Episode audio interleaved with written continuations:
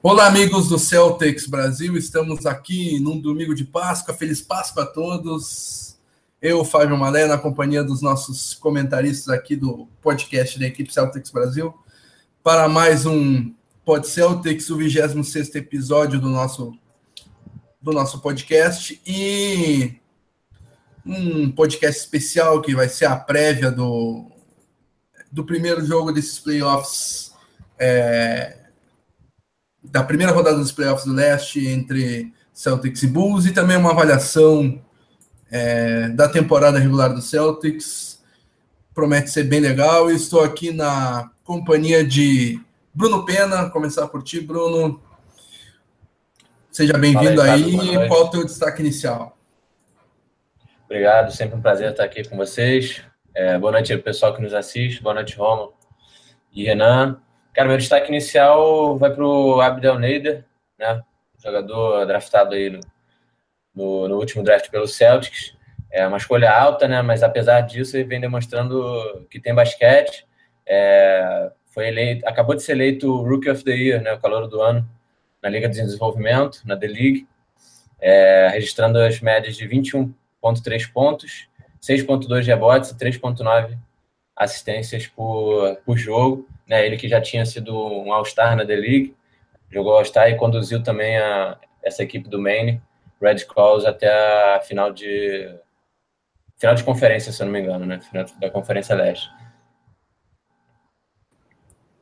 É, final contra o afiliado do Toronto Raptors, é, Toronto 905, se não me engano. Uhum. E Estamos aqui também na companhia de Renan Bernardes, diretamente do Porto, nosso correspondente internacional do Celtics Brasil aí. Seja bem-vindo, Renan. Qual é o teu destaque inicial? Boa noite para todos. É, o meu destaque fica pela triste, incrivelmente triste e imensurável notícia da, do falecimento da irmã do Thomas, mas que vem agregado de um, um, um foco fora do normal, que no caso é o meu destaque que a capacidade dele de ainda assim estar tá ali, estar tá pronto para jogar. E isso realmente é uma coisa que me impressiona. Eu, no lugar dele, não conseguiria jogar. Então, assim, isso só mostra o comprometimento, o foco e a, a preocupação com os outros, né? Acima de tudo. Quando eu digo os outros, eu digo os companheiros de time, a torcida, toda a, a atmosfera. Então, meu destaque vai para o Thomas em si. O Thomas. E para fechar, o, o mais feliz vascaíno do nosso grupo aqui, Rômulo Portugal. Tudo bem contigo? E qual é o teu destaque inicial para hoje? Tá tudo ótimo, né? Saudações vascaínas a todos do, grupo que estão nos ouvindo. Estou tão feliz que eu tenho dois destaques hoje. Um vai para o nosso amigo Bruno, terceira final com o Vasco, terceiro vice. Obrigado, Bruno. Você fez a minha parte ficar mais feliz. E o meu segundo ah, destaque. o meu segundo destaque vai para esse desrespeito com o Celtics, né? Desrespeito porque a gente conquista a liderança do leste e eu sou obrigado a ler manchetes como o Celtics é o pior primeiro colocado da história e que o Chicago Bulls é o time que tem maior chances de zebra. E meu terceiro destaque vai para o Ian Costa, que acabou de comentar Vascão e um coração. Um abraço para Ian Costa também. Tamo junto e vamos fechar essa noite agora com a vitória do Celtics. Boa, Romo. E para fechar, meu destaque inicial vai para é, liderança positiva e experiência em um discurso muito bom do Al Horford no, no, no vestiário. Tô gostando de ver como ele, é, como ele assumiu esse papel de é, liderança e experiência positiva como cara mais caro e mais experiente do elenco.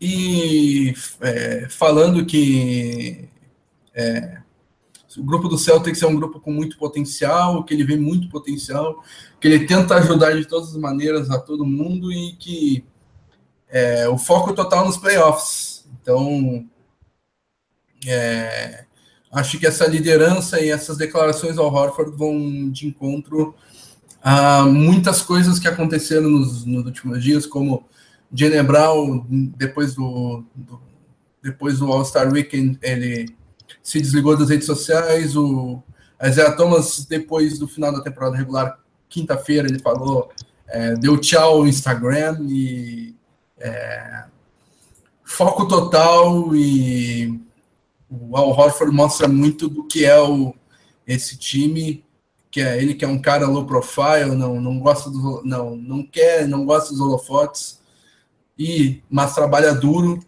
Então, esse é o time do Celtics. Como o Romulo disse, né, é, bem subestimado pelos outros, mas um time que trabalha bastante e que com certeza vai chegar longe nesses playoffs. E também temos aqui a participação de muita gente: Enzo Assunção, Ian Costa, Matheus Lança Silva, Rodrigo Richter. Então, é, esse aquece para o jogo de logo mais às 19h30 na ESPN. Vem, venham com a gente, comentem e participem aí, ó. Cauê também já chegando aí, Eric Heder. Então o pessoal tá, tá chegando aí. Acabamos de terminar os destaques iniciais, mas agora vamos começar a pauta de verdade aqui. E começar pela avaliação da temporada regular do Celtics. Uh, o Celtics é, começou lá atrás com dos é, não era visto como grande candidato é, a, a, disputa de liderança e de é, primeira colocação no leste era visto ali como disputando uma vaga, é, disputando uma é, disputando o. A, caramba! Mando de quadra no, na, na primeira rodada dos playoffs. Então, acaba que o Celtics conseguiu é, superar essas expectativas, superou duas equipes que largaram na frente do Celtics, como Cavaliers e Raptors, que são equipes que mantiveram a base que quase tiveram 60 vitórias na última temporada, né? O Cavs com 57, o Raptors com 56, e o Celtics que teve 48 vitórias na última temporada, teve alguma mudança drástica é, na equipe com a entrada do Horford e a mudança de estilo de jogo, e um Isaiah Thomas que floresceu. O que, que vocês veem nessa campanha e liderança do leste por parte do Boston Celtics?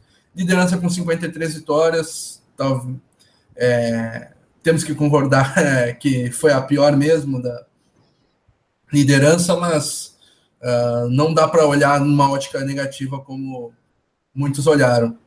Uh, começar por ti, Bruno. Como é que tu vê essa campanha e a liderança do leste pelo Boston Celtics? Sim, é... bom, então, Fábio, primeiro que essa questão, né, que muito se falou durante a semana que o Celtics seria um dos primeiros, é, piores primeiros colocados aí dos últimos anos, eu acho que isso não pode ser afirmado com propriedade, porque cada ano você tem um nível de competição diferente.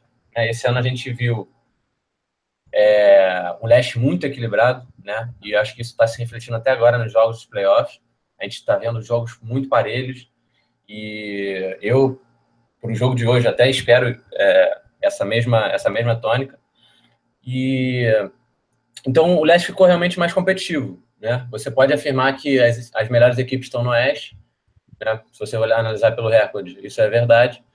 Mas você tirando ali a, aquelas três né, equipes top do Oeste, é, eu acho que o nível de, de, de, competição é até inferior do que, do que a gente viu na Conferência Leste. Então, liderança para mim incontestável. É, como todas as lideranças, né? Acho que é, é tem que ser respeitada essa posição que o Celtics conseguiu. Confesso que foi, foi surpreendente para mim, não esperava essa primeira posição. Colocava ali o Celtics em segundo, em terceiro. É, mas assim, cara, acho que o Celtics chega com, com muita moral pro, pro playoff por causa dessa liderança. E vamos ver como é que a gente vai, vai conseguir impor o nosso, nosso ritmo de jogo, a nossa filosofia de jogo, que foi demonstrada durante a temporada e garantir esse favoritismo que a gente tem contra o Bulls. Né? Tem tudo para ser uma, uma série bastante positiva para o Celtics, né? apesar da dificuldade aí que, que vai ser para o Isaiah Thomas de conseguir manter o foco.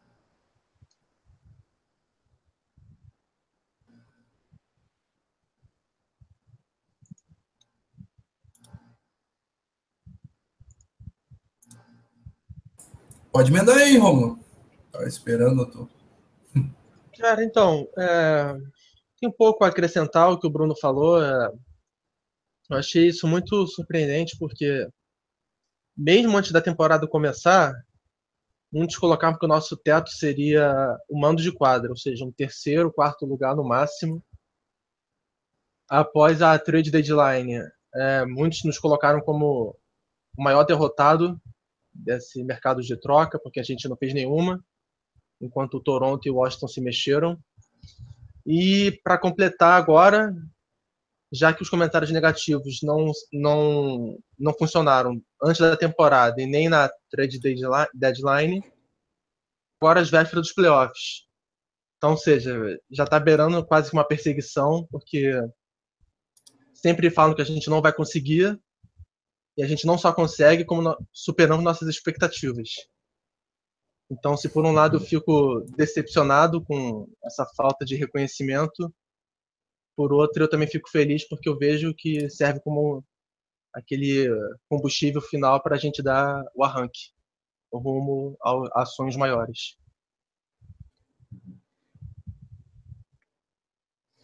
É, então, só, só complementando aqui, é, até aproveitando o gancho que, que o Ian comentou, né, falou que para mim peças fundamentais foram ao Ao Horford e o Jalen Brown, né, que evoluiu bastante. O, isso foi interessante de acompanhar mesmo, né? O Celtics realmente foi um, um time quando o Al Horford estava em quadra e o outro quando a gente teve aquele problema das lesões, né? No início da temporada, é, teve uma concussão um pouco preocupante.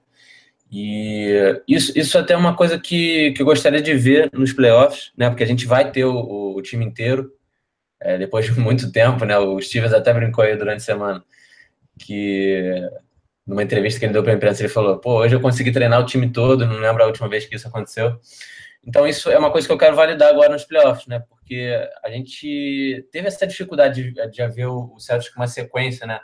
De todos os jogadores disponíveis. Então, vai ser legal a gente ver todo o elenco é, à disposição do, do Brad Stevens e ver do que, que eles são capazes, né? A gente chega com, com nos playoffs com um pouco dessa incerteza, porque a gente via um time muito bom por ser assim por determinados momentos na temporada na em quadra e, e por outros momentos assim às vezes com, com um desfalque importante dois desfalques importantes é, a equipe a equipe perdia um pouco da identidade né? Então acho que isso, isso vai ser um dos destaques positivos do, dos playoffs a gente vê como é que essa equipe vai render por completo. Uh, é, Antes de você prosseguir, Fábio, eu também tenho que ler, sou obrigado a ler o comentário do Geilson Souza. fala saudações vascaínas, hoje é tudo nosso. De acordo, sigo o relator. Pode prosseguir, Fábio. Uh, Para continuar aqui na avaliação da temporada, é, vamos fazer uma avaliação do elenco. Uh, o que vocês acham do elenco do Celtics? Eu, eu vou começar nessa para. É, eu acho que o elenco do, do o elenco do Celtics está a uma peça de se tornar o principal candidato ao título no leste. Uh, uma peça, não qualquer peça. Uh, eu acho que na próxima free agent. A peça, né? Isso, a peça. A peça. A peça. Boa. Artigo definido. É. Boa. Boa. Uh, da próxima free agent, eu acho que a peça uh, que melhor encaixaria é, chama-se Blake Griffin. Acho que o Celtics precisa de um, um 4 móvel que tenha boa condução de bola e pegue rebotes, e o Blake Griffin traz tudo isso. Uh, acho que outras opções, como o próprio Serge Ibaka, uh, que também se tornará free e foi uma andorinha só no jogo do Toronto Raptors ontem, pelos playoffs, jogou sozinho praticamente. Uh, apesar de que o DeRozan queria jogar sozinho, né? Só, é, parecia que era só permitido a ele arremessar e ele errou bastante. Então, quem jogou bem mesmo foi o Serge Bach. Uh, outro que encaixaria muito bem também seria na 4 é o Paul Millsap. Uh, só que no caso do Paul Millsap a idade idade a, a, a idade dele pode ser um fator pelo qual não seja tão prioridade, mas ele tem tudo isso que eu, que eu falei e mais um pouco, né? É melhor defensor que o Blake Griffin, pega mais rebotes, tem bola de três melhor que o Blake Griffin. Mas o Blake Griffin ainda tem, é, tem potencial ainda para evoluir ainda mais.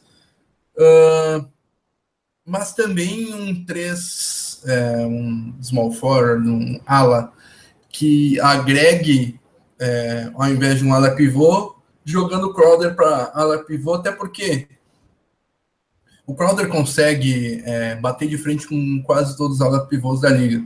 A liga está se tornando cada vez mais é, small, cada vez mais baixa. Então, é, é difícil tu ver um, um time com dois uh, dois caras mais clássicos assim uh, no pivô. Acabou que, por exemplo, dar um exemplo aqui, Zach Randolph e Marc Gasol era a última dupla de dois caras é, ala pivô e pivô típicos que existiam na NBA e até os dois tiveram que se separar porque não estava dando conta. Uh, Marc Gasol e Lamarcus Aldridge também tiveram que se separar. Uh, talvez se fosse Lamarcus Aldridge e, e, Tim Duncan, um deles teria virado reserva se o Tim Duncan não viesse se aposentar. Então, a liga está cada vez mais. Lembrando assim. que, lembrando que o Tim Duncan chegou a virar reserva nos playoffs. Então a gente viu isso. Pô, não, não lembrava disso. Boa, bom.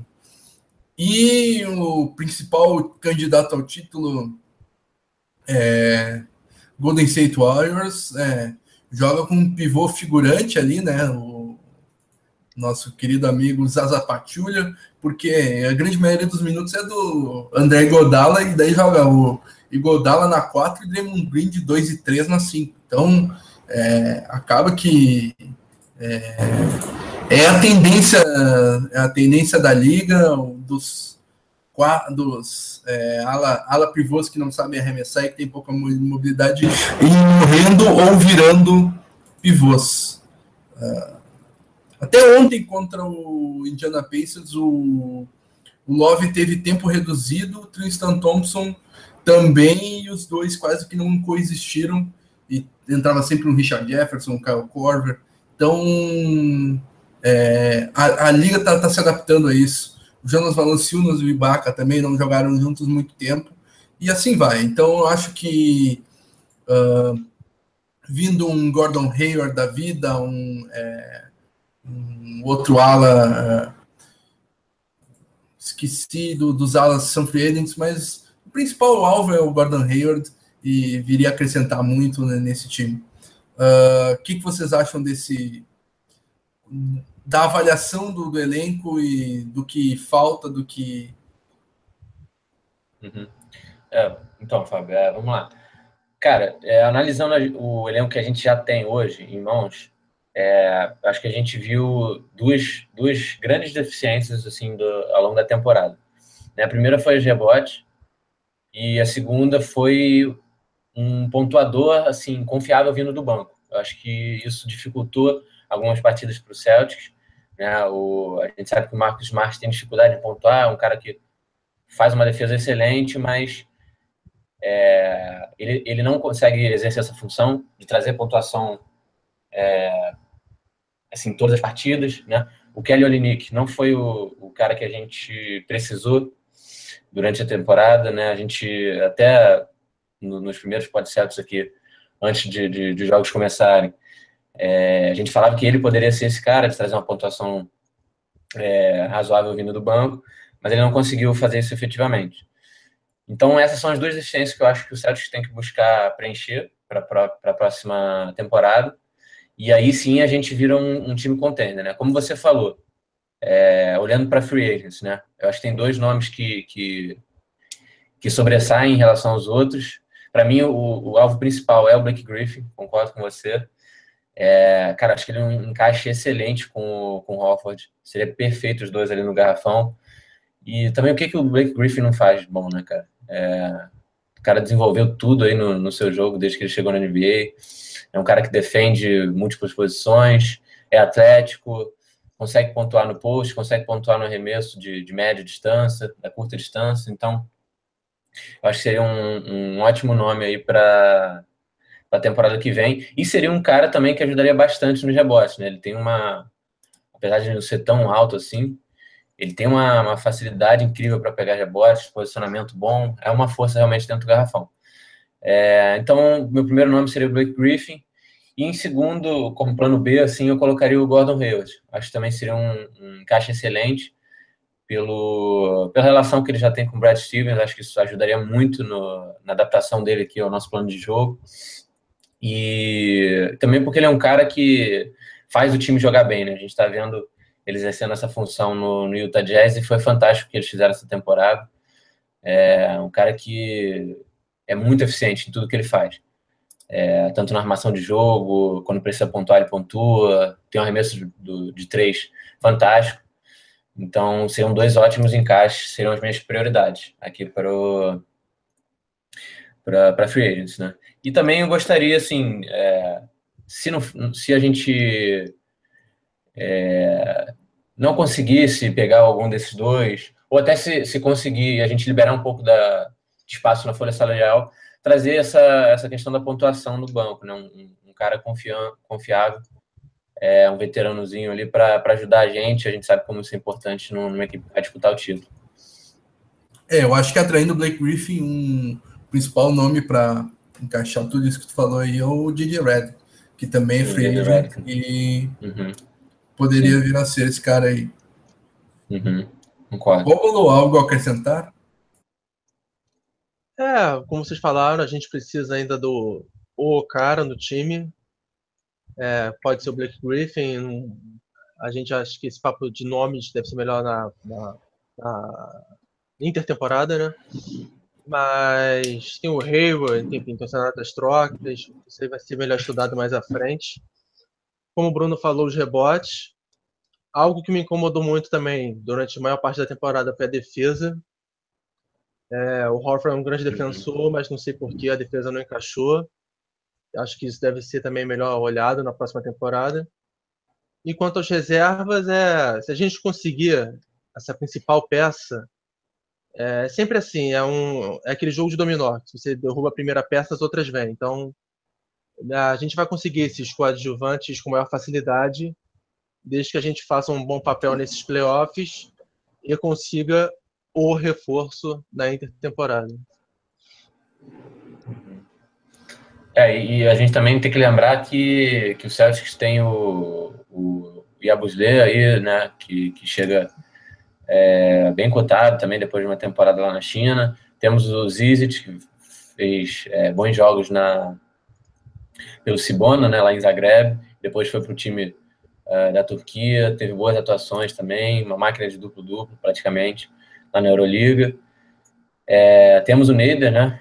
Teve boas atuações também na D-Liga. Então, assim, é, o, o, futuro é, é próspero, né, para o Celtics. É, eu acho que a gente tem bastante motivo para ficar animado, porque é, você vê tantas opções, tantas alternativas, né? Você tem uma, uma, uma primeira, possível primeira escolha de draft ainda, no, um draft recheado de talento, então é, vai ser interessante a gente ver esse, todos esses movimentos, né, que, que o Celtics tem que fazer no off-season, mas são é aquela, é aquelas dúvidas, enfim, aquela, aquele caminho a percorrer que, é, que vai ser gostoso de acompanhar, porque é, realmente o Celtics tem, tem um futuro brilhante, pelo menos é, acho que está tá tudo caminhando para a gente ter um elenco bastante forte para a próxima temporada. Trazer aqui a opinião do Hugo Pires, que fala que é fã da nossa cobertura, mas discorda em relação ao Griffin, que é um jogador que cai muito de rendimento no final dos jogos e nos playoffs. Paul George e Millsap são mais regulares. Pois é, o Paul George. Isso, inclusive, é... foi o. Isso, inclusive, eu lembrei do nosso grupo interno, que eu mandei o, um, tweet, um tweet do Ricardo Bugarelli, que concordou com o Hugo Pires, falando que o Blake Griffin é amarelão. Eu até pensei em falar isso também agora, mas como a gente está com tempo corrido e para não criar tretas, eu me poupei. Mas bem lembrado pelo Hugo.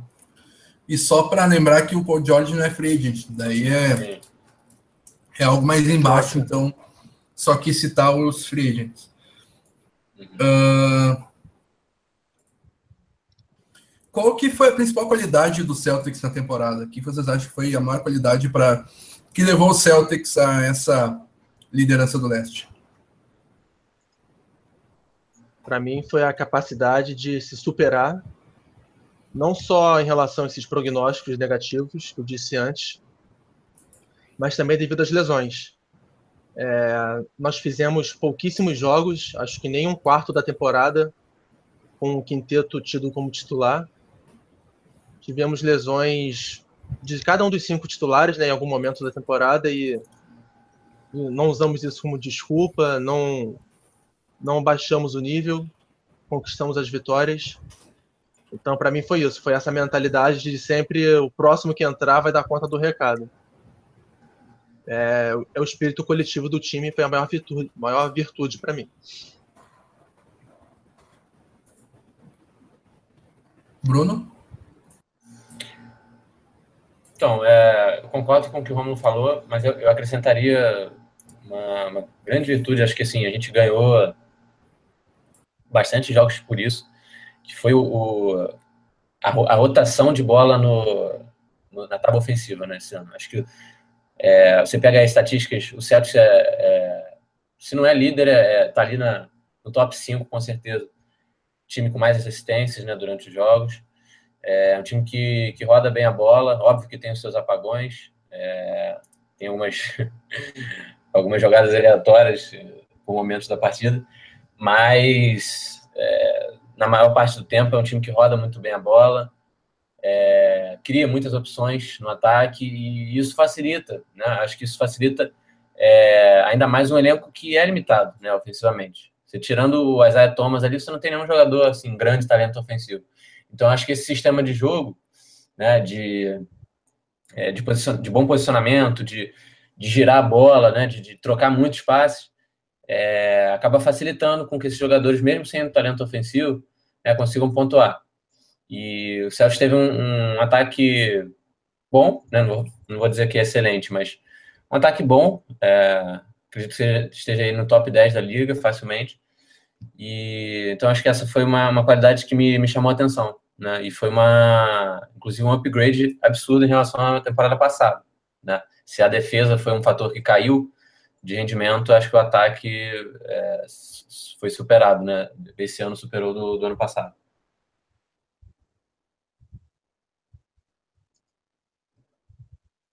Pois é, eu acho que o maior destaque do, do do, do Celtics na, na, na, temporada foi a evolução ofensiva, assim.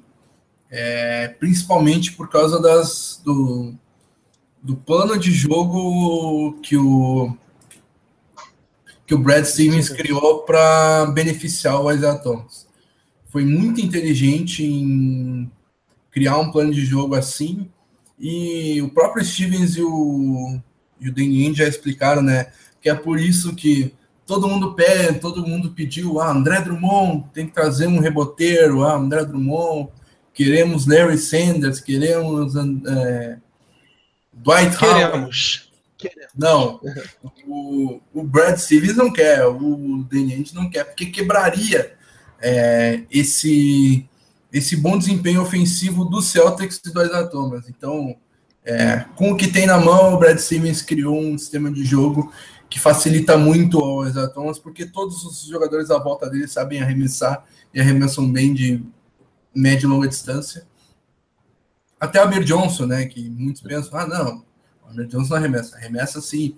É, ele muitas vezes tem receio de arremessar, mas quando ele arremessa, ele tem bom aproveitamento. Então, é, uhum. olhando aqui é, rapidinho, ele tem 41% nas bolas de três. Isso é um, um desempenho excelente. O Dwayne Wade gostaria de ter 41%, ele que tem menos de 30%.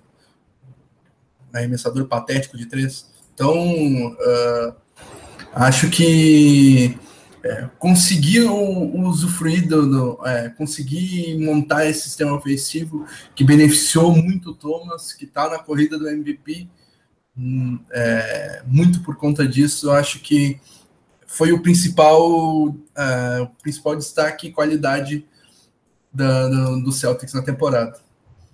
E agora, por outro lado, qual foi o maior defeito da equipe na temporada que vocês acham? Começar pelo Romulo agora. Então, eu já tinha apontado os rebotes né, como potencial problema. se confirmou.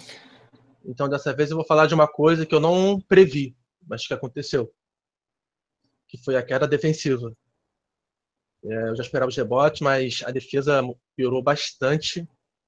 Deu, chegou a dar uma crescida de rendimento agora no, nos últimos 15 jogos da temporada, mas numa visão geral de 82 partidas, deixou muito, mas muito a desejar comparado à defesa de 2016. Então, o meu destaque negativo vai para a defesa celta.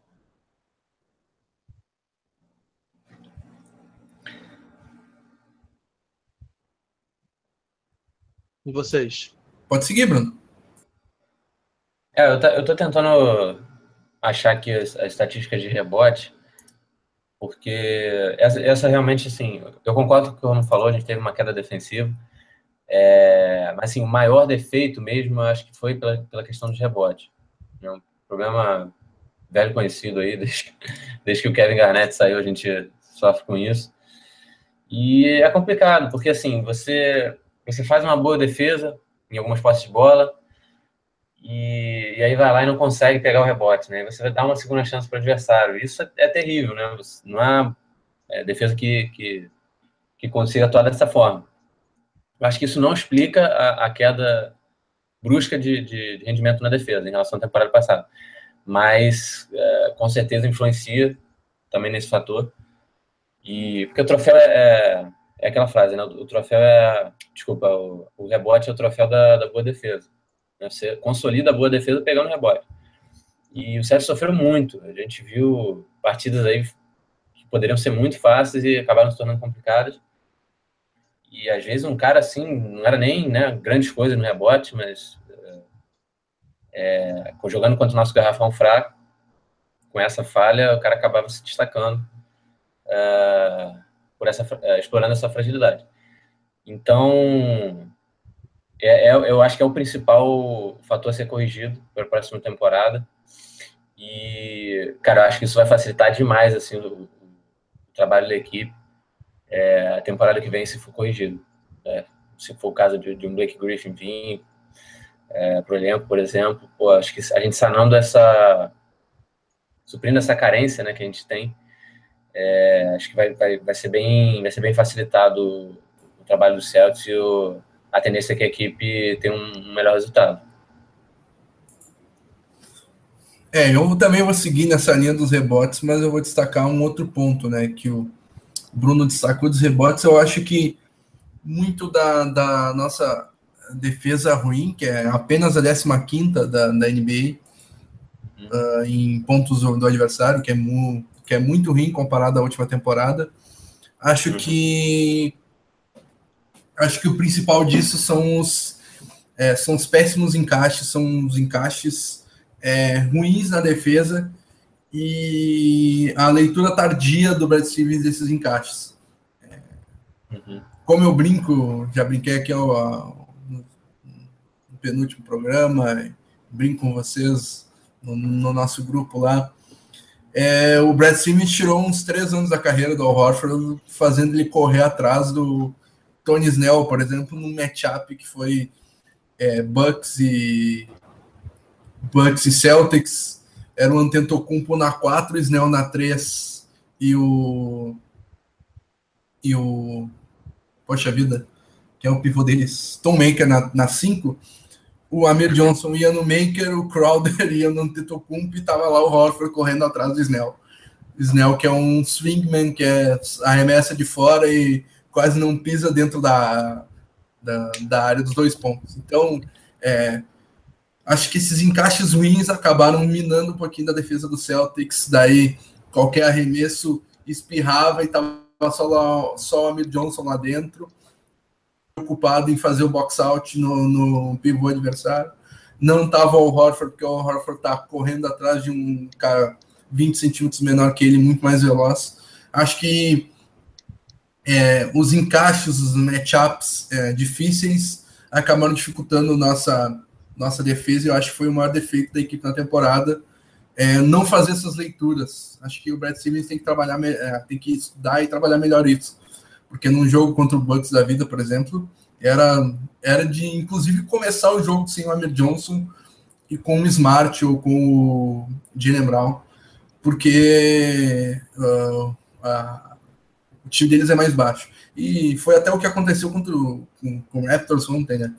É, o, o ficou 3, 4 minutos em quadra, o, o, técnico deles viu que não ia dar certo, deixou o Ibaka no pivô e colocou o Corey Joseph. É, não, PJ Tucker, desculpa. Mas é e ver esses encaixes e que, que falta um pouco para o Boston Celtics. Uh, e agora o nosso troféu que homem um pouquinho diferenciado nesse é, nesse programa de análise da temporada. O melhor jogador da temporada vai ser o troféu que homem de hoje. Uh, Legal. é, vai ser difícil sair de alguém. Vou começar pelo Romo, que é. talvez ele tenha um voto diferente. Qual, que homem da temporada, Romo? Vamos ver se tu tem peito. Me coagindo. Vergonha na cara. Você tem vergonha na cara. peito e vergonha na cara de votar em quem tu. De não votar em quem tu deveria votar. Eu deveria. Nossa, eu gostei dos verbos. Então, é, o meu voto vai claramente para o nosso único All-Star, para o terceiro maior cestinha da temporada, que superou a barreira de 2 mil pontos na temporada, né? Então, pelas credenciais, vocês já sabem quem é, a Isaiah Thomas. Ah, voto merecido. Fez uma grande temporada. Uhum. É, já complementando aí que o que o Romulo falou, meu voto também vai para ele, acho que indiscutível, né? que o cara fez essa, essa temporada. Cara, me, me faltam palavras assim para descrever o que que, o que que o Isaiah Thomas fez, cara. Realmente, assim, eu, eu, eu realmente nunca vi um, um, jogador com mais atuações ofensivas que iguais a que ele fez pelo Celtics. É, nem Paul Pierce é, chega lá, onde, onde o Thomas chegou, realmente liderou o nosso ataque e, foi um baixinho gigante, né? Vamos colocar assim. E, então, meu segundo, segundo voto aí já para ele. Isaiah Thomas, que homem da temporada. Pois é, eu não posso votar diferente, vou fazer coro ao voto de vocês e votar naquele, naquele que foi o terceiro melhor jogador da NBA na temporada. E foi o melhor jogador. É, foi o melhor jogador nascido no planeta Terra na temporada, que é como se brinca, né, que Messi e Cristiano Ronaldo não são desse planeta. Nessa temporada, Russell Westbrook e James Harden não foram desse planeta. Sim. Então, o melhor humano da temporada na NBA foi Isaiah Thomas. E o voto não poderia ser diferente. Não poderia não ser nele. Uh, e agora, para dar um pouquinho de graça, vamos ver se vai ter discussão. Qual que é o troféu Lambisgoia da temporada de pior jogador? Começa aí, Fábio, agora. Vamos inverter a ordem. Ah, vamos lá, então. É, eu acho que é meio óbvio o voto em alguém que não foi o pior jogador do elenco na temporada, mas foi aquele que mais decepcionou. Esperava dele é, esperava ele estar na corrida para o sexto homem e ele foi o de sem, a, foi a mãe de sempre na defesa e ofensivamente ele compareceu só em alguns jogos, esperava que ele com, comparecesse em todos os jogos. Então meu voto vai no pior defensor que eu já vi na minha vida, Kelly Olynyk. Uau. E aí, Bruno? Você? É, cara, eu, eu não acho nada do que o Fábio falou, exagero, concordo em gênero, número e grau, porque eu, eu falo isso lá no grupo, vocês sabem, eu realmente nunca vi alguém defender tão mal quanto o Kelly Olynyk com a camisa do Celtic. É um jogador que me irrita demais, demais. Realmente, pô, ele tem facilidade no, no chute de três, né? Um cara que, pô, tem algumas partidas que você vê boas atuações, mas é o, é o cobertor curto, né, cara? Do mesmo jeito que ele, ele tem um, alguns talentos ofensivos, quando chega para defender é um desastre. é, posicionamento péssimo. É, você pode reparar que quando, quando o Olinick ele não toma o, os pontos do adversário, ele faz a falta. Né? Então é sempre uma dessas duas opções. É impressionante. Ou ele está chegando atrasado, ou ele está errando uma rotação defensiva. Enfim, é difícil esse voto fugir dele, cara. É, eu só consigo pensar no nome dele e confesso que eu esperava uma temporada melhor do que, que ele fez, né? Defensivamente já esperava isso, porque ele nunca demonstrou sinais de que poderia ser um bom defensor desde que ele vestiu a camisa do Celtics, mas esperava uma temporada superior é, quando a gente fala em pontuação, né, em, em energia vindo trazida do banco. Entendi. Você, É, o, o, só olhando aqui os comentários, o Ian comentou no Direbico ele tá indignado, tomou as dores do Olinick. Talvez o, o Ian seja o Daniel infiltrado. Pois é. O... Mas... Como é que é os homônimos, homônimos de Fernando Pessoa? Lá esse é o é. homônimo de Daniel Emiliano, será?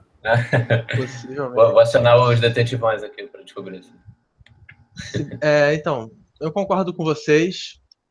Só que, querendo ou não, o Olinick ele participou da rotação, contribuiu, ainda menos do que a gente esperasse, mas ele contribuiu. Então eu vou votar para quem não contribuiu. É, meu voto vai para dois jogadores em especial, o James Young e o Jordan Mickey, porque James Young conseguiu a última vaga no elenco, é, chegou a fazer uma boa Summer League, nada espetacular, mas ok, mas perdeu espaço para Rozier, que segundo ano, que conseguiu mostrar evolução, perdeu espaço para o Jalen Brown, que é calouro e mostrou evolução. E o James Young na terceira, nada. E o Jordan Mickey também não conseguiu sair desse vai e vem da Liga de Desenvolvimento. Então esses dois comparar, é, não contribuíram em nada para o Celtics ao longo de todo o ano. Então por isso eles são as minhas lambisgoias de 2017.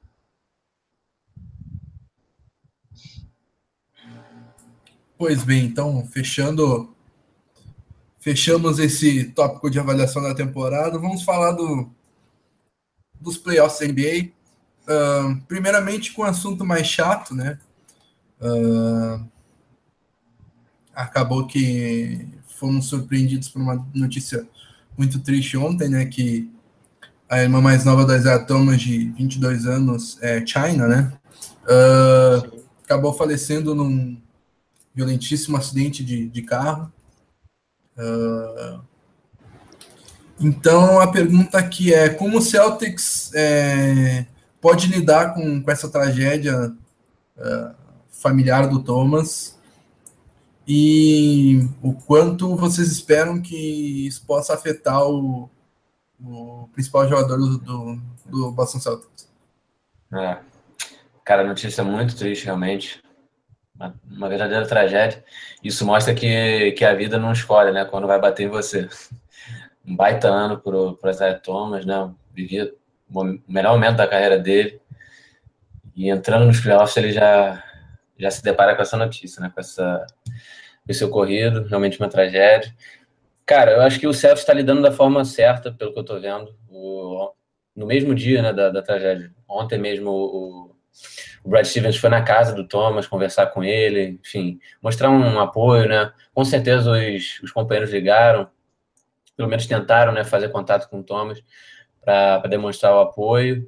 A NBA toda, né, se, se colocou à disposição do, do Thomas, enfim. É, foi bastante legal essa mobilização necessária para dar o apoio ao Thomas é, como ser humano, né, não como atleta, mas como ser humano, que é uma perda grande. E, cara, agora é tudo na mão do Thomas, né? Ver o que, que ele vai querer fazer. É, o Stevens falou hoje à tarde que ele vem para o jogo, né? Foi uma decisão dele. Eu acho que tem que ser assim, entendeu? É, acho que é, ninguém está na cabeça dele para saber a dor que ele está sentindo. E a decisão agora é sempre dele. Acho que até o final dos playoffs ele. A decisão de, de, de, de vai para o jogo ou não é dele porque família em primeiro lugar. E, cara, em relação ao quanto eu espero que isso afete o principal jogador do Celtic, né, que foi a sua pergunta, Fábio, é, eu, eu sinceramente espero que o Thomas vai continuar sendo o Thomas, que ele foi durante a temporada, porque pelo que eu conheço, assim, um pouco da personalidade, pelo que a gente lê, né, pelas é, entrevistas que ele dá, enfim, pela, pelo relato dos companheiros, ele é um cara que, que é muito focado, né, e na carreira dele, enfim, e ele está sempre buscando melhor dentro de quadro. Então, eu acho que a partir do momento que ele decide vir para o jogo, ele vai entregar tudo, né? Ele vai, ele vai dar o 100%. E, cara, não espero nada, nada menos do que uma grande atuação dele hoje e que ele receba uma, assim, uma, um amor ali muito grande no, no TD Garden da parte da torcida do Celtic. Né? Acho que vai ser até um, um momento é, emocionante para a carreira dele, enfim, para a NBA, para qualquer fã do basquete. É, eu não espero nada diferente disso.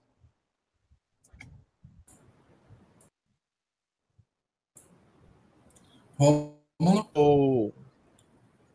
Eu acho que hoje vai ser uma daquelas noites especiais em que.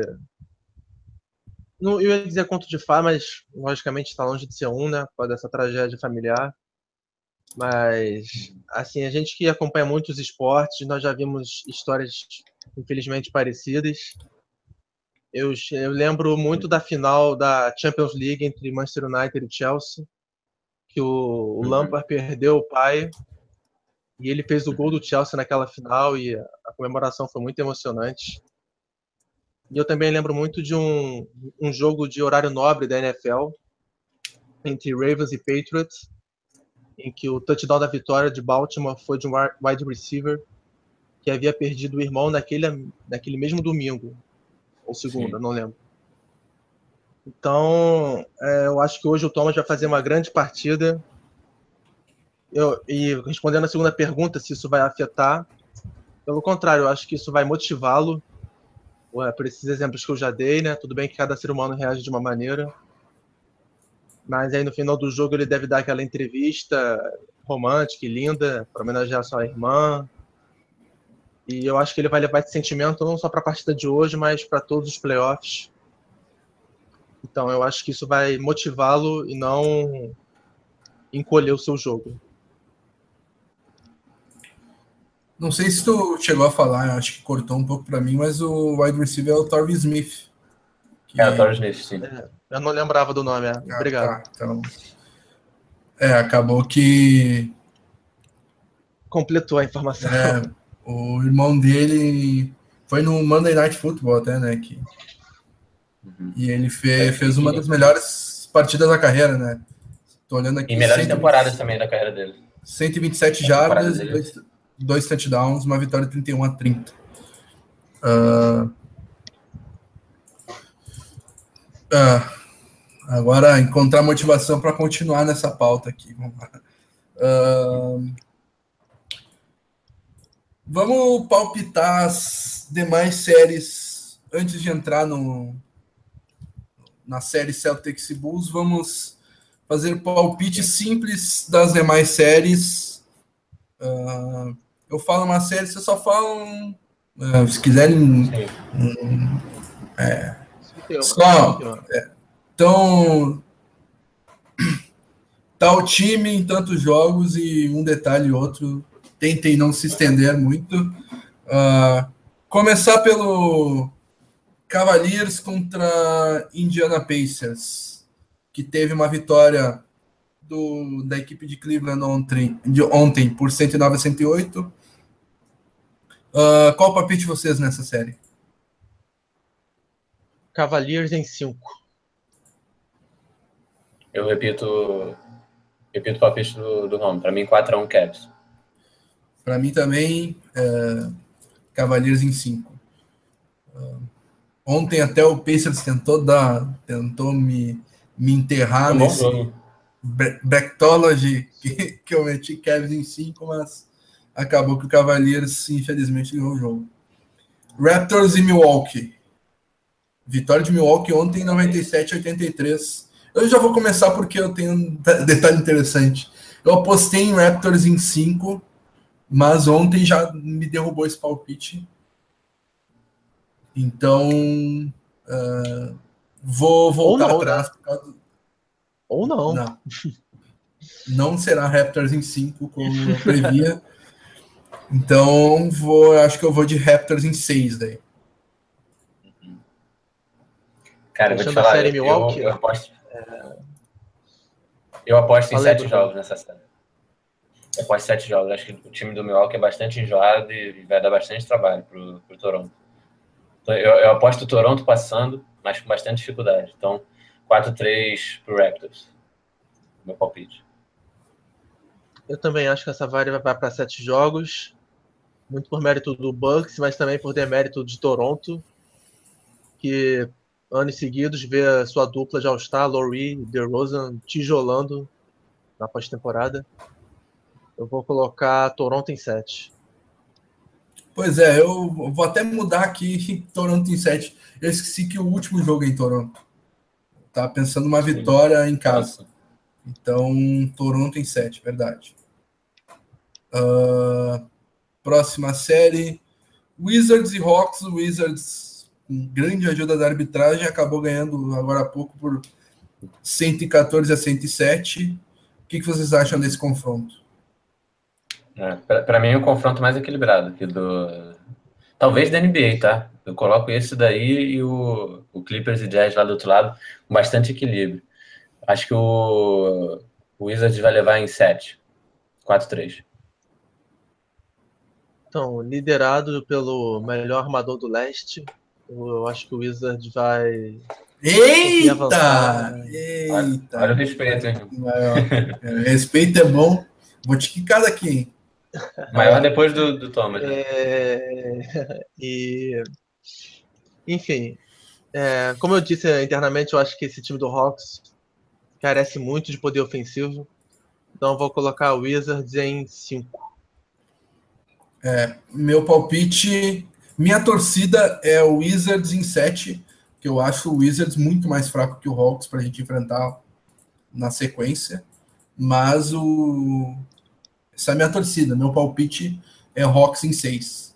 O que vai ser terrível, porque dos times do leste eu acho o pior encaixe. Pior até que o Cavs. O encaixe entre Celtics e Hawks. Contra o Celtics. Isso, é, exatamente. Uh, no Oeste, Warriors e Blazers. Já vou passar o resultado do jogo que recém acabou. 121 Warriors, 109 Blazers. É, 19 pontos, 12 rebotes, 9 assistências, 5 tocos e 3 roubos de bola. Uma chance para vocês. Essa partida. Quem é que teve essa partida? Repete os números que eu. 19 pontos, 12 rebotes, Sim. 9 assistências. Ah, o Draymond Green. Draymond eu também estava olhando, é. tava olhando o box score. Me impressionou bastante também. É. Quase um triplo duplo e com 5 tocos e 3 roubos de bola. Esse cara é um monstro. Qu quase um 5 um, um 5 um 5, né? Quase um 5 on 5 para ele também. Isso, exatamente. Palpite vocês para essa série? 4-0, Golden State. 4x1. Eu vou 4 a 1 Golden State. É, eu também apostei em varrida do Warriors nessa série. San Antonio Grizzlies, eu já, já vou começar nessa. San Antonio ganhou ontem de 111 a 82 e uh, até essa partida corroborou com o meu palpite lá do Bractology lá atrás de 4 a 0 San Antonio nessa série. Uhum. Para mim 4 a 1 Spurs. É, nos últimos dois encontros entre Spurs e Grizzlies foi varrida da equipe de San Antonio, na final do Oeste de 2013 e na primeira rodada do ano passado. E eu não vejo isso mudando. Para mim vai ser a terceira varrida consecutiva sobre a equipe de Memphis. E agora o Rockets e Thunder, na minha opinião, o confronto uh, o confronto, né? É, mais legal, mais legal desse, dessa primeira rodada e o mais equilibrado, eu vou colocar o Rockets em 7. Acompanhe o relator. Vai ser muito legal de acompanhar. Porque eu torço por sete jogos, como fã de, da NBA. então eu coloco Rockets em 7 também. É, eu, eu coloco, eu coloco 4-3 também para a equipe de Houston. E vou torcer muito para que isso se concretize, porque sete jogos entre entre Harden e Westbrook vai ser sensacional. É um prato cheio, né? É. Clippers e Jazz é outro que já derrubou meu palpite inicial. E o Tá ganhou num game winner do Joe Johnson ontem por 97 a 95. E o Tá sem Rudy Gobert parece, parece que é, por algum tempo, não só nesse jogo inteiro, ele se machucou no primeiro quarto, né? Parece que um pouquinho Sim. mais ele vai desfalcar. Eu tinha colocado o Clippers em 5. Vou mudar um pouquinho para. Ai, ai, ai, Clippers em 7. Mas já, já me derrubou essa aqui. E aí, Bruno, e você? Eu, eu vou colocar. Eu acho que essa série vai para sete jogos também, cara. Eu vejo, eu vejo muito equilíbrio entre as duas equipes. Um, uma equipe é, é muito boa ofensivamente, outra é muito boa defensivamente. Vou colocar Clippers em sete, cara. Muito, muito pela essa perda do Gobert. Se ele não voltar, eu acho que o, o Clippers consegue passar. Então, é, esse é o ponto que eu queria chegar. Para mim, se o francês voltar nessa série, dá altar, ainda mais com a vitória de ontem. Sem ele, eu coloco Clippers em 6, terminando a série em Utah, porque agora o time está mais mordido do que nunca. O Blake Griffin foi muito criticado pela imprensa ontem porque amarelou no último período do jogo. Então, daqui para frente, eu acho que o Clippers vai entrar mais mordido. E se o francês não jogar, Clippers em 6. E se o Gobert voltar, Utah em 6. Então, para mim, a série acaba no sexto jogo. Bom, uh, agora vamos falar do, do que interessa.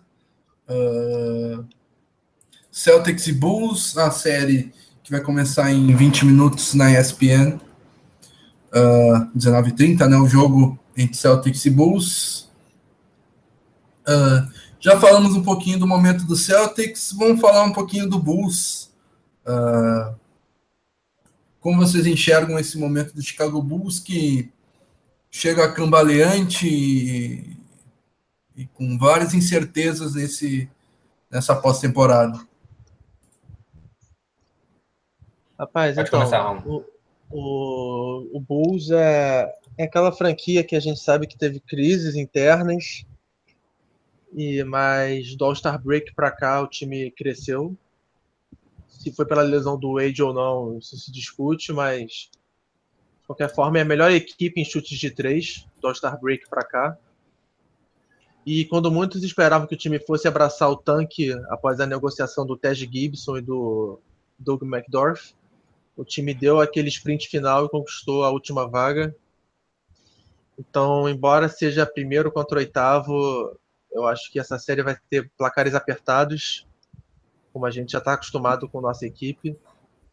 E acho que uma eventual eliminação de Chicago vai ser vendida cara e muito cara para o Celtics.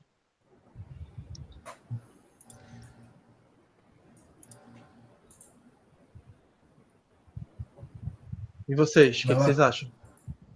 O, o, o Rondo cresceu bastante, né, depois do, do All-Star. É, cresceu junto com a, com a equipe, né? Na verdade, acho que ele foi o principal responsável por, por esse, essa pequena, esse pequeno crescimento que o, que o Bulls demonstrou, né? essa pequena evolução. É, eu, não, eu não acredito essa, essa lesão do Wade como um fator positivo para a gente analisar esse, esse, momento do Bulls, né? Eu acho que um jogador que, apesar de já estar tá em declínio na carreira, é importante, né? Veterano, é, enfim, consegue, consegue pontuar, consegue armar o jogo, consegue defender bem, mas eu acho que o Celtics também não pode entrar nessa de, de ficar analisando, né? Ah, nós somos primeiro, eles são os oitavos, é, acho que tem que entrar. É o que eu falei no, no podcast anterior, como se, todo jogo agora é jogo 7, né? É, então é jogar como se fosse final mesmo de, de, de, campeonato, cada jogo. E independente se for Bulls, se for Warriors, se for Spurs, a gente tem que entrar em quadra, né? É, com, com força máxima e totalmente focado, sem essa de, de ficar é, desmerecendo o, o, o, adversário. O Bulls chega num, numa, com uma temporada né, regular, irregular, né? Foi uma temporada mais irregular do que irregular do Bulls. É, problemas, inclusive, de, de, vestiário, né? É, mais declarações de Wade Butler que, que repercutiram mal no elenco. Uh, a gente sabe que o, a liderança também do, do Royberg, né, o treinador da equipe de Chicago, não é das melhores. Enfim, eu acho que isso tudo contribui para que o, o Bulls chegue enfraquecido para o duelo contra o Celtics. Isso não quer dizer que eu acho que o Celtics vai levar com vantagem, é, assim, com, com facilidade nesse, essa série. Sim. O meu palpite foi, foi 4-2, a gente vai falar mais para frente, mas eu acho que vão ser jogos, jogos tensos, jogos nervosos, assim como, como praticamente todos os jogos do, do Celtics essa temporada. Pois é, eu discordo um pouco de vocês, acho. Não vejo muita dificuldade nesse, nesse confronto contra o Bulls. O Bulls justamente deu uma arrancada quando, quando o Wade se machucou. Uh, o Wade fez uma temporada bem ruim, bem abaixo que ele já foi. E o time evoluiu bastante quando ele saiu e quando ele voltou, o time voltou a, voltou a jogar mal. Uh, o Chicago tem é, é, uma das equipes mais desorganizadas, se não, é, uma, é, se não a mais desorganizada da liga. É, até porque tem o, um dos piores, se não o pior treinador da liga, que é o Fred Hoiberg. Uh, e acabou que eles ganharam uma sobrevida quando o Rajon Rondo en, é, entrou no time titular no lugar do Dwayne, do Dwayne Wade, que machucou. E ele, o Royberg deu a chave do, do time na mão dele. Toma aí, tu chama to, todas as jogadas que tu quiser e pode jogar, a gente tá tancando mesmo. E no fim o Rondo, o Rondo liderou esse time a, a, a oitava colocação. Inclusive, o Rondo relembrou bastante uh, o, o Rondo de outrora em Boston, com defesa sensacional. É, ele foi o melhor marcador, do, foi o cara que mais incomodou o Isaiah Thomas de todos os matchups que o Thomas teve na temporada. Isso inclui Patrick Beverly, é, Tony Allen e outros especialistas. O, Rondo foi o cara que mais incomodou o Isaiah Thomas na temporada. Uh, e na quadra ofensiva ele tá num nível muito bom uh, e ele evoluiu bastante as bolas de três, tanto que é o, foi um dos 10 melhores arremessadores de três depois do All-Star Game, com 47% de aproveitamento, números sensacionais. Então, é, apesar disso, e sabemos que o Rondo cresce bastante em playoff, o Butler fez uma temporada muito boa. O Wade, apesar de ter feito uma temporada péssima e o time ter melhorado sem ele, ele também tem experiência vencedora, é um cara competitivo. Mas o elenco de apoio do Bulls é dos piores que tem nessa pós-temporada. É, é, tão ruim quanto técnico. Então, não vejo muita dificuldade, a não ser que os três juntos estejam numa noite inspiradíssima e somem 90 pontos juntos e deem aquela é, aquela liderada na, na equipe. Uh, então, acho que o momento do, do Bulls engana um pouco.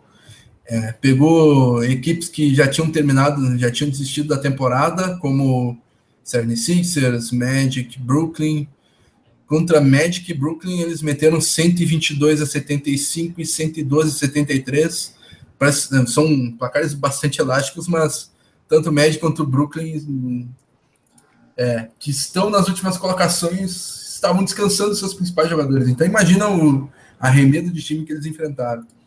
Uh, e em outras vitórias, vimos grandes atuações de Rajon Rondo. Então, uh, Acho que muito dessa arrancada vem do Rajon Rondo, mas que deve ser bem marcado hoje é, e na série. Vamos. É, acho que esse momento do, do Bulls é, não diz muito do que eles podem fazer na série. Uh, vamos entrar nos pontos chaves do jogo aqui. O que, que vocês veem como ponto-chave de, é, desse enfrentamento aí?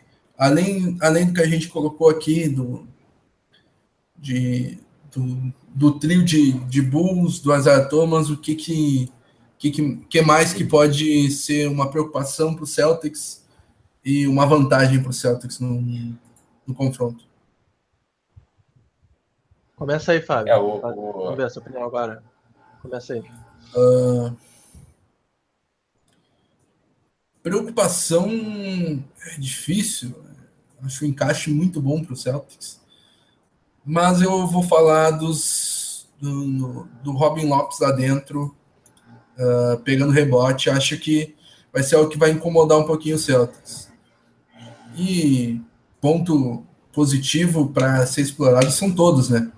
Uh, Isaiah Thomas.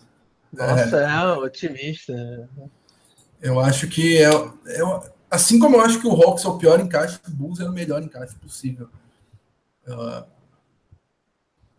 porque é um time completamente desorganizado e, e que tem força no perímetro, onde o Celtics tem força. Já o Hawks, a força é no garrafão, que é onde o Celtics está é, é, tem mais dificuldade. é, exatamente. Então, por isso que eu acredito numa série mais facilitada e uh, tudo, tudo pode ser explorado contra o Bulls. É... Vocês não, vocês não acham que eu vou eu vou, vou destacar um lembrei de um ponto assim que é, me chamou a atenção durante a temporada que o, o Celtics pagou para ver o, o arremessando. O Bradley virava de costas para o Wade e falava pode arremessar, pode arremessar. E acabou que o Wade, que é um terrível arremessador de três, teve uma noite de Ray Allen na primeira, no primeiro confronto da temporada. E acabou, isso acabou levando o Bulls à vitória. Mas nos demais jogos, o Wade fez o que fez a temporada toda. Amassou o aro e arremessou tão bem quanto o Kendrick Perkins. Então, é, acho que o, o Celtics vai pagar para ver e vai receber. Vai ter muitos rebotes das mãos do Celtics, porque o, o Brandon vai virar de costas pro Wade e vai deixar ele arremessar, como foi na temporada regular, e o Wade vai errar, como foi na carreira inteira. O, o ponto-chave do jogo uh, ah, para o Celtics, ao meu ver, é o banco. Né? É, eu acho que os titulares uh, vão, vão dar conta do recado, vão corresponder às expectativas. Mas a minha preocupação é: o banco do Celtic vai aparecer nessa série? Vai aparecer bem, do jeito que a gente precisa? Essa é, minha, é uma das minhas maiores preocupações. Porque a gente vai precisar muito deles, e tanto defensivamente quanto ofensivamente. Né? E isso é a principal vantagem do Celtics, né? é o elenco de apoio. O Bulls não tem, uh, depois que, dessa troca horrível que, que tirou o Taj Gibson e o McDermott do, do elenco do Bulls. Restaram não. poucas opções ali no. Não no só essa, né?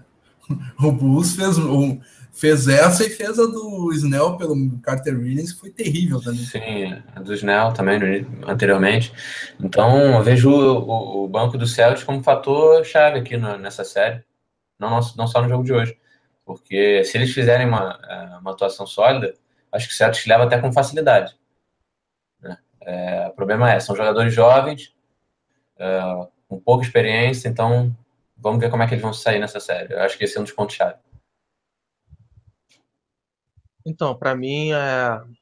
tudo bem que o banco é importante, mas nos playoffs a gente vê que os titulares atuam de 38 minutos para cima, então acho que isso vai ser um pouco minimizado.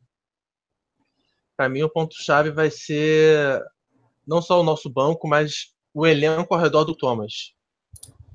Nós precisamos de alguém que cresça e que pontue além dele. Porque a gente já, já saíram notícias de que o Jimmy Butler vai ser o encarregado de marcar o Thomas. Não sempre, mas na maioria dos lances. Ótimo para nós. E nós sabemos como o Jimmy Butler é excelente marcador. Então, digamos que se ele colocar o Thomas no bolso, o Bradley, o Horford vão ter que chamar a responsabilidade e pontuar, porque outra série igual aquela do ano passado contra o Hawks, em que o time morria para conseguir dois pontos, eu não, não vou aguentar. Então, para mim, vai ser isso. É saber então, pontuar é... e jogar com o Thomas marcado. Só, só aproveitando um gancho aí do que o, que o Romulo me deixou, é, eu ia perguntar para vocês o que, que, vocês acham desse, desse trio é, do Bulls, né, de, de Rondo, Butler e Wade. São três grandes marcadores, né? Vocês, vocês não acham que eles podem complicar a vida do, do Celtic? Mas ah, então, ah, o, o Rondo, desculpa te interromper, Fábio, o Rondo, depois que rompeu o ligamento do joelho, tem fama ainda de bom é. marcador, mas não é mais o mesmo, marcando. Tanto, que, mesmo, mas... Tanto que o Buckler vai ser o encarregado, porque o Buckler tem mais velocidade que o Rondo para marcar o Thomas. E o Wade nem se fala, é 35 anos, joelhos baleadíssimos. Então, eu acho que eles hoje em dia têm mais fama de bons defensores do que realmente boa defesa. É, eu discordo bastante de ti aí. Acho que o Rondo fez um. De, desde abril, ele, ele tem feito partidas assim ó, sensacionais na defesa. Se o time de se o time de defesa fosse a partir de abril, ele estaria na frente até do Patrick Beverly, pelas partidas que fez em, é, em março, desculpa. Porque abril são meia dúzia de jogos. Uh, em março e em abril, o Rondo tem jogado defensivamente até melhor que o Patrick Beverly, que é o melhor, melhor defensor de, de perímetro uh, de armação da liga na temporada. Uh, e o Jimmy Butler é bom, é bom, é excelente marcador, né? Mas ele é muito mais físico do que veloz. Eu acho que ele que ele não vai conseguir acompanhar a velocidade do Isaiah Thomas. Eu acho bom para gente não ser o Rondo a marcar o, o, o, Thomas e sim o Jimmy Butler. Acho que a gente sai ganhando nisso porque por causa da velocidade do do Isaiah Thomas para cima do, do então Jimmy você Butler. Você acha que o Rondo ainda é mais veloz do que o Butler? Sim, com certeza. Ele é, é mais baixo, é mais. E foi, como eu disse, o cara que mais incomodou o Thomas na temporada. Nos 80. Tá, é que o Thomas não jogou 82. Jogou 79, se não me engano. Nos 79 jogos, não teve Beverly, não teve Tony Allen que marcasse melhor o Thomas que o, que o Rondo no quarto jogo, eu acho. Que foi. O quarto é, jogo a gente ganhou por 20 pontos. Exatamente. Mas o Thomas não jogou bem. Foi no meu aniversário, inclusive, 12 de março. Aí, ó. Uh, e, é. inclu inclusive, entrando nesse jogo aí, é, foi o único jogo da temporada que o Celtics teve ele completo e o Bulls também. E foi uma vitória de 20 pontos fácil. Uh, não que eu espere que sejam várias vitórias de 20 pontos, mas eu espero uma série bem controlada pelo Celtics. Assim como foi nesse jogo. É, o, o Rondo, assim, eu, eu concordo com o Rondo no que ele diz que ele não é o defensor que ele, que ele foi em Boston, obviamente por causa, por causa das lesões, ele perdeu realmente um pouco dessa mobilidade, mas ele é um cara muito inteligente, né? Você vê que tem uma leitura de jogo como poucos na NBA. Então, eu acho que isso ajuda muito na, na defesa. E eu acho que são três caras que é, é, são os três tipos de jogadores que, que podem crescer nos playoffs, né? Defensivamente. Ah, o, principalmente o Dwayne Wade, porque é um cara uma baita experiência, né? Talvez um dos jogadores mais experientes aí vão disputar esse, esses playoffs. Então, essa, um, essa é uma das, das um preocupações que eu tenho. É só, Acho que vai ser legal. Só de curiosidade, o Dwayne Wade, sozinho, tem mais minutos em playoffs do que todos os nossos 15 jogadores somados. Então, definitivamente, experiência é algo que não falta para ele e ele sabe os atalhos da quadra. É, mas 35 anos também, né? Se o Celtics contratar o, sei lá, tem algum free aí, desaposenta o Allen, vai ter mais tantos minutos também. Não acho isso tão importante quanto quanto faz parecer assim, porque o, o Wade está bem longe do seu auge, está com problemas claríssimos em movimentação, afundou o Bulls em várias partidas. tem experiência, tem aquela bolinha que ele mete no post que é, ele mete de olhos fechados, mas não, não vejo tanta preocupação, principalmente defensivamente. Uh, vamos para fechar aqui os palpites da série. Uh, primeiro o palpite da série, depois o palpite para o jogo. Uh, os palpites para a série. Aí, que... Fala aí, Começa aí o teu, é. É, o meu é 4x1 com muito mais chance de ser 4x0 do que 4x2. Acho que é, um, é um, uma série com. É, na real é que tem. É, esse meu prognóstico é antes da notícia de ontem, né? Tem que ver como é que o Thomas e a equipe vão reagir. Mas em situações normais seria um 4x1. Uhum. Sendo cauteloso. Eu... Porque sendo otimista, dá para pensar em 4x0 sim. É, Já emenda eu, no teu do placar aí. Como é que é? Falei, Fábio. Já emenda no seu do jogo de hoje também. Ah, o, hoje, eu, hoje é difícil palpitar por causa desse negócio de Thomas. Sem medo. Mas eu, eu vou em, em, em, Celtics por 12. Ok. É, então, eu, o meu, meu palpite é 4-2 para essa série. Uh, acho que o Celtics fecha em 6, podendo fechar em 5. Eu, eu, me surpreenderia bastante com a varrida, muito pela questão do, da oscilação do elenco, né, que a gente viu durante a temporada. Então, estou esperando que o Celtics oscile por algum momento da série. Normal, nada demais. Mas, então, coloco o Celtics em 6, uh, ah, sendo cauteloso também. Uh, e o palpite para o jogo de hoje, eu acho que o Celtics vence por 8. Então, é, eu coloco o Celtics vencendo por 4 a 2 a série. É, os meus argumentos para a gente ganhar tempo, quem quiser, acessa lá o celticsbrasil.com.br. Tem nossos argumentos e opiniões mais detalhadas lá. Para o jogo de hoje, eu coloco Celtics por 13. A Zéia Thomas tendo uma partida excepcional e emocionando a muitos na coletiva pós-jogo. Legal. Celtics por? 13. Zagalo. Zagalo. Celtics vai ganhar a série tem 13. Não, não tem. uh, Para fechar, estamos em cima do laço. Um abraço, Bruno. Um abraço, Rômulo. Vamos fechar redondinho, 19h30. Redondinho. Mandem, mandem seus abraços aí. Vamos já ligando a TV. Muito obrigado pela participação é... de vocês. Obrigado a quem, a quem participou no chat. Foi muito legal a participação de todos. Então, Até registrar por último ali o Renan Mendes. É, falei. Vai lá. Não, então, meu Não, destaque só final é... por último... Vai lá. Falei. Fala, Fábio. Agora fala. Agora fala. uh, não, eu só fala. queria destacar por último o Renan Mendes, que foi o último a comentar ali, a gente não tinha registrado. E obrigado a todos os outros que comentaram ali. Foi muito legal uhum. tê-los na audiência. E vai ter prévia do jogo 2? Vai ter Pod Celtics antes do jogo 2? Isso é uma Fica pergunta ou uma afirmação? Tá. É. Pode, descubra. Podcast, descubra. podcast verdade. Aqui Hashtag tá no, no day to day. Day to day. É, o meu destaque final é abre aspas, o Celtics vence, fecha aspas, que tem 13 letras. Então, Aí, homenagem a Galo também. Né? Boa. Valeu. Então, um abraço a todos, um abraço Bruno, um abraço Rômulo, um abraço a todo mundo que acompanhou aí com a gente. Tchau, tchau. tchau, tchau. Um abraço, tchau, tchau.